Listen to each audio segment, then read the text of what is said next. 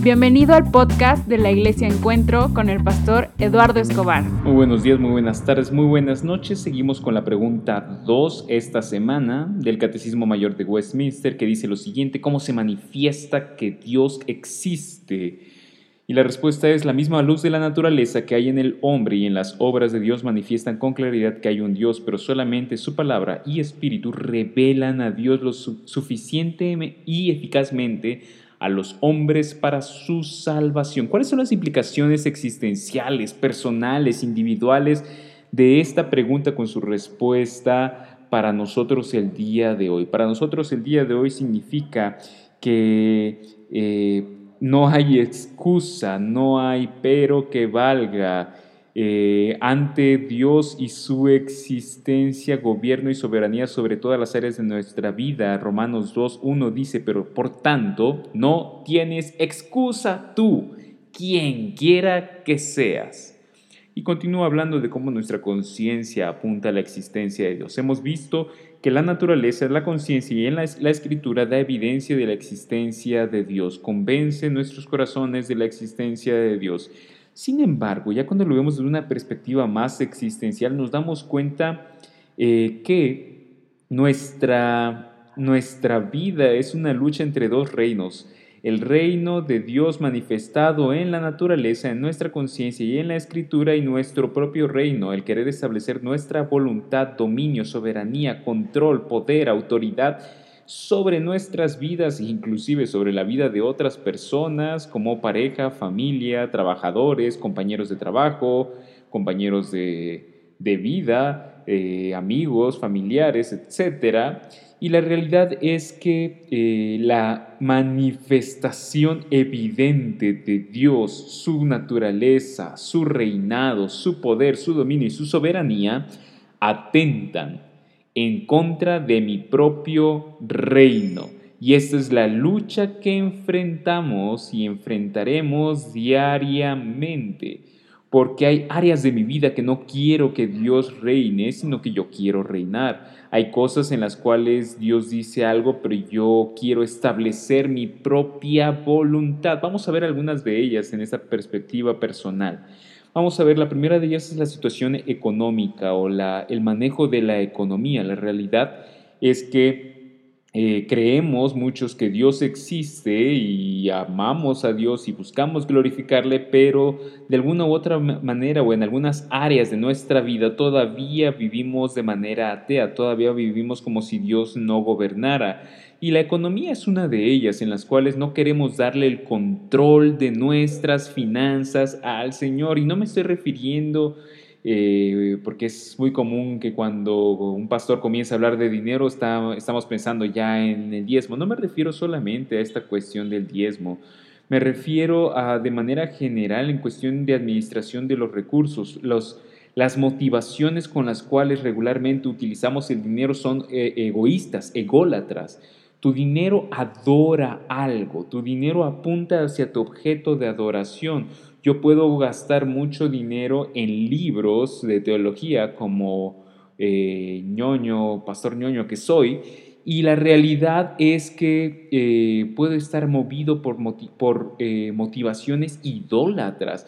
Puedo estar motivado en mi corazón por egoísmo, por miedo, por orgullo. Puedo querer leer todos los libros que existan como una forma de, eh, protegerme a mí mismo, de pensar yo solamente soy alguien y valgo y tengo valor ministerialmente hablando y delante de Dios y delante de la iglesia si puedo contestar a las preguntas, si tengo el conocimiento necesario, yo soy lo que sé. Y eso es totalmente idólatra porque Dios ha manifestado que la salvación es por gracia en la obra de Cristo Jesús, no por conocimiento en teología. Eh, yo puedo eh, de manera eh, personal mi economía moverla hacia allá. Una persona puede mover su economía, tratar de hacerse una imagen pública, tratar de comprar belleza o tratar de comprar un estatus social y entonces lo que está pensando es que la salvación es por la aceptación de la sociedad, por cumplir con estándares de belleza, por tener una imagen aceptable o no ser de los discriminados, ser de los aceptados. y entonces estaría pensando o creyendo un falso evangelio, estaría creyendo que la salvación es por marca de ropa, la salvación es por restaurante en el que comes, la salvación es por marca de eh, que utilizas, la salvación es por etcétera.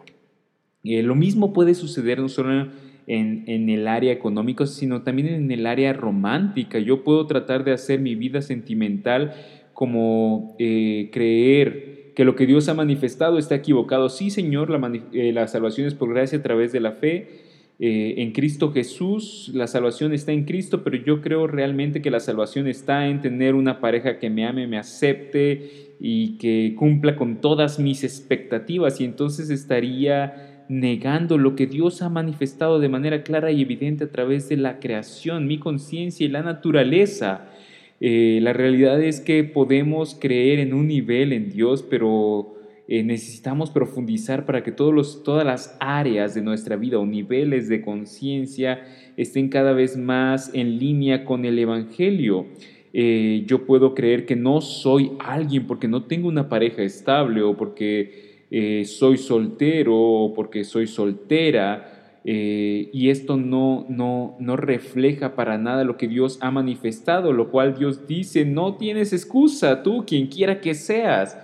Y por lo tanto estaríamos creyendo que eh, fuera de Dios hay salvación y se encuentra en el amor romántico, en una economía estable, en una cantidad de dinero, en marcas de ropa, en un estilo de vida eh, o en éxito laboral. Lo mismo podemos hacer con el éxito laboral. Eh, yo puedo desconectar mi trabajo de Dios y en ese sentido vivir como ateo en esa área de mi vida eh, y pensar que Dios no se ha manifestado de manera clara y evidente y no ha manifestado su salvación y entonces voy a sufrir vivir por obras en el trabajo y, comparar mi identidad con mi éxito o con mi fracaso y comparar mi identidad con las evaluaciones que hay en mi trabajo, con el aumento de sueldo o la disminución de sueldo, yo voy a llegar a caer en este juego peligroso de creer que soy lo que soy en base a los resultados de mi trabajo y no en base a la obra de Cristo Jesús en la cruz. Eh, la realidad es que Dios lo ha manifestado de manera clara su existencia y su salvación, su existencia a través de la naturaleza y la conciencia humana y su salvación a través de la escritura y la palabra. Eh, y es algo que nosotros tenemos que aplicar a las diversas áreas de mi vida, economía, eh, relaciones sociales, la área laboral, relaciones románticas, y no solamente quedarme como en teoría de que Dios se ha manifestado, de que existe, pero no vamos más allá. La existencia de Dios y su salvación transforma todas las áreas de mi vida, transforma mi vida de manera integral porque me da una perspectiva distinta de quién soy y para qué estoy aquí, como lo veíamos la semana pasada. Eh, otra área de la vida en la cual podemos aplicar eh, estas verdades sobre la existencia de Dios y eh, su salvación es algo conocido como el temor al hombre, eh, el temor al rechazo, el temor a la crítica, el temor a la, a la negación. Y la realidad es que muchas personas no pueden decir no o viven en temor a una persona, a una pareja, a un jefe, un compañero, eh, al rechazo de un grupo de amigos porque constantemente viven ignorando que hay un Dios y que ese Dios nos ha aceptado de manera gratuita cuando no lo merecíamos y que esa aceptación es mucho más grande que eh, cualquier negación que podamos recibir de parte de cualquier otro ser humano.